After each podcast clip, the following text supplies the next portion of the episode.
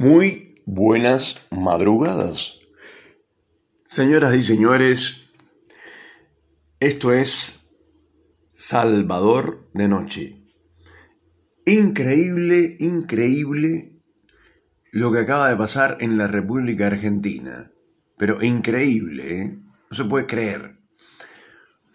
Mira que estuve diciendo veces eh, em, antes de que empezara la guerra entre Ucrania y Rusia, lo dije, en más de un programa de Salvador de Noche, dije, Vladimir Putin es una pésima persona, es un tipo que está loco, es un tipo que, que, lo que quiere hacer es la Unión Soviética anterior, volver sobre lo mismo, que es lo que está haciendo además.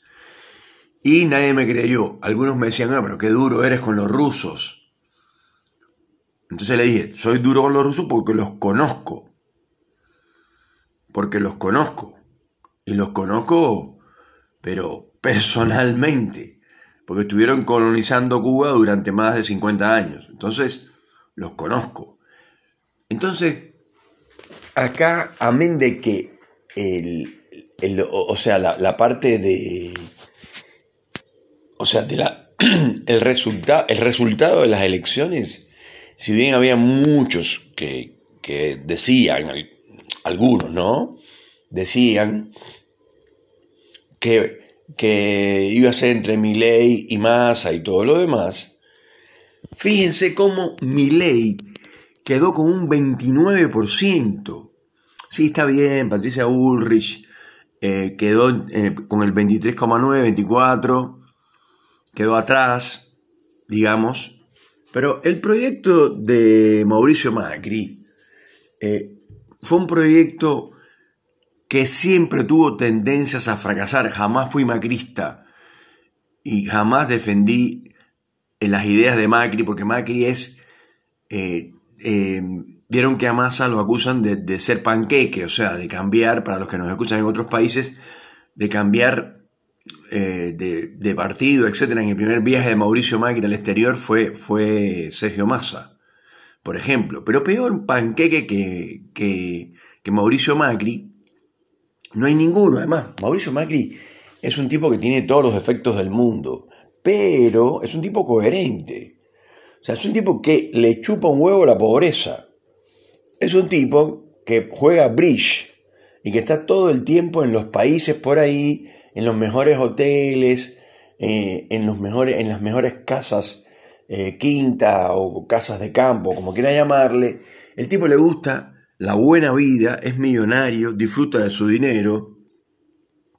Es un tipo que no le importa nada ni nadie, eso está clarísimo, pero no ahora, no lo digo ahora, siempre lo dije, jamás fui macrista.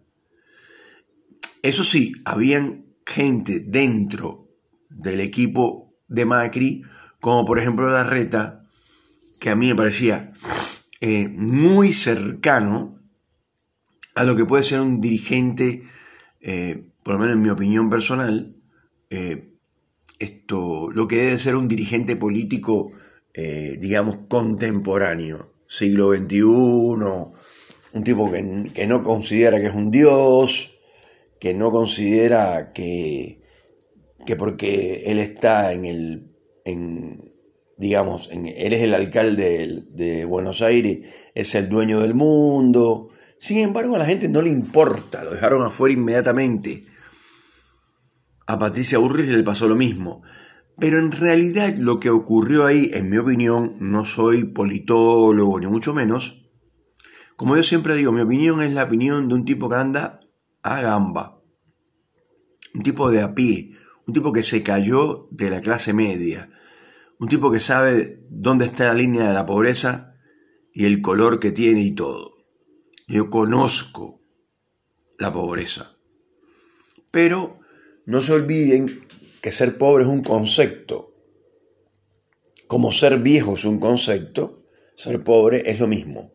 O sea, hay gente que se comporta como pobre, siempre. Y hay gente que se comporta como una persona normal, para no decir como rico, porque comportarse como rico es medio raro si no tienes eh, los bolsillos llenos de dinero o una tarjeta Black o, o o como se llame.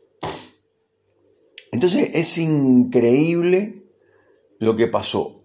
Yo creo, primero mi ley quedó como un payaso, que es lo que es, como un payaso, porque hizo todo lo que pudo para obtener solamente el 29%. O sea, de todas maneras hay un montón de gente fanatizada por mi ley, fanatizada, que lo sigue, como el imbécil este que lloraba. Un tipo llorando por mi ley. Es que me emociona mucho mi ley. La verdad que mi ley... Señores, mi ley es un payaso, un tipo que está loco. Es un tipo que lo que busca es poder y cámara. Es muy, muy, le gusta mucho la cámara, ama las cámaras. Eso es lo que él quiere, pero digamos que mi ley, al lado de los tipos que están al lado de mi ley, como Marra y todo lo demás, que son casi fascistoides, son tipos increíblemente agresivos, agrandados, que se creen que se, saben, se la saben toda, eh, y son todos de la clase alta, son todos eh, gente que vive muy bien, eh, que vive en Puerto Madero, que vive en, en, excelentes departamentos. O sea, eh, está bien, no, estoy criticando a la gente que vive bien, todo lo contrario. yo creo que el capitalismo es un sistema que está establecido en el mundo hace siglos y que se puede mejorar, pero no, no creo que se pueda cambiar, porque ya lo han intentado todos los izquierdosos sin absolutamente ningún resultado. Y no me pongan de ejemplo a China, porque China es cualquier cosa menos un país comunista. Todo eso del Partido Comunista Chino, todo eso es mentira todos son ricos, millonarios, Xi Jinping tiene una fortuna personal increíble, se maneja en los mejores autos, yo diría inclusive que la gente que viven haciéndose los comunistas, con excepción de Corea, que, el tipo que la maneja, la familia que la maneja, son personas que, le, que, que están yo diría, totalmente psiquiátricas, porque ya no se le puede decir ni loco, a Kim Jong-un. Eh, fíjense que en esta guerra contra Israel ya se descubrieron que habían drones eh, de Irán, por supuesto, y por supuesto de Corea del Norte. Porque el eje del mal del mundo lo tiene Corea del Norte e Irán. Entonces, Volviendo a las elecciones argentinas, que es el tema que nos ocupa, es increíble cómo quedó eh, todo el tema de discutir, de arrancarse la cabeza, de tratar de cagar al otro, de tratar que el otro quede en ridículo y es de tu propio partido. Pésima, pésima la estrategia de, de Bullrich que además yo apostaba, apostaba por ella porque me parecía que era, es una mujer que tiene esto, mucho poder, para no decir otra cosa, y, que, que fue muy buena ministra de Seguridad, la mejor ministra de Seguridad que ha habido en este país. De eso no hay la menor duda. Y me pareció, como presidenta, me pareció que podía, por lo menos la seguridad, la podría mejorar muchísimo. Y por eso, de alguna manera, eh, me simpatizaba. Pero cuando empezó a hablar mal de, de Rodríguez Larreta y a decirle horrores, y encima Larreta también se sumó, por eso se autodestruyó, porque uno nunca puede, uno nunca puede hacer eh, cosas que uno no sabe hacer. Entonces, la reta puede ser lo que ustedes quieran. Le pueden caer mal, pues le pueden, como dice ley, pelado hijo de puta, esas cosas. Eh, ley no va a ser el presidente de este país, olvídenlo, eso no va a pasar. Eh, además quedó con el 29, o sea, no es bueno el número, no es bueno. en las primarias había sacado casi 31, 90 o 30, 30, 90, algo así, o 31, y resulta que ahora bajó en vez de subir. Y además, el planteamiento que está haciendo Massa, le gusta a quien le guste y le pese a quien le pese, es un planteamiento lógico. Porque está diciendo, vamos a olvidarnos de la grieta, vamos a unificar. Está bien, puede ser, eh, es político, los políticos mienten, no sabemos. Pero puede ser que diga, la, que diga parte de verdad. Y solamente con el hecho de decir que él quiere que, de, o sea, proponer un estado de unificación, de, o sea, yo creo que lo mejor que tiene más, y lo veo viendo desde las primarias, y lo he dicho en este programa, lo mejor que tiene es que el tipo tiene fuerza, pero a la vez, yo diría, por ejemplo, mano de hierro, pero con guante de seda. Es un tipo que no se le salta la cadena, es muy equilibrado. Eh, si bien es cierto que hizo algunas esto, por ahí, gritó en algún que otro discurso, es un tipo muchísimo más inteligente y muchísimo más moderado que la Cámpora, los kirchneristas y todo lo demás. Y tiene otra ética, tiene otra ética del poder. Le gusta a quien le guste, le pesa a quien le pese. Es un tipo que siempre quiso ser presidente. Y a mí me parece que eso es coherente. Me parece que es coherente. Yo creo que Cristina Kirchner es coherente, por ejemplo. La gente por ahí dicen que es inteligente. No sé si es inteligente, yo digo coherente. ¿Por qué? Porque a ella le importa un carajo a los pobres. No le importan los pobres. No le importa la gente que no come. No le importa eso a Cristina Kirchner.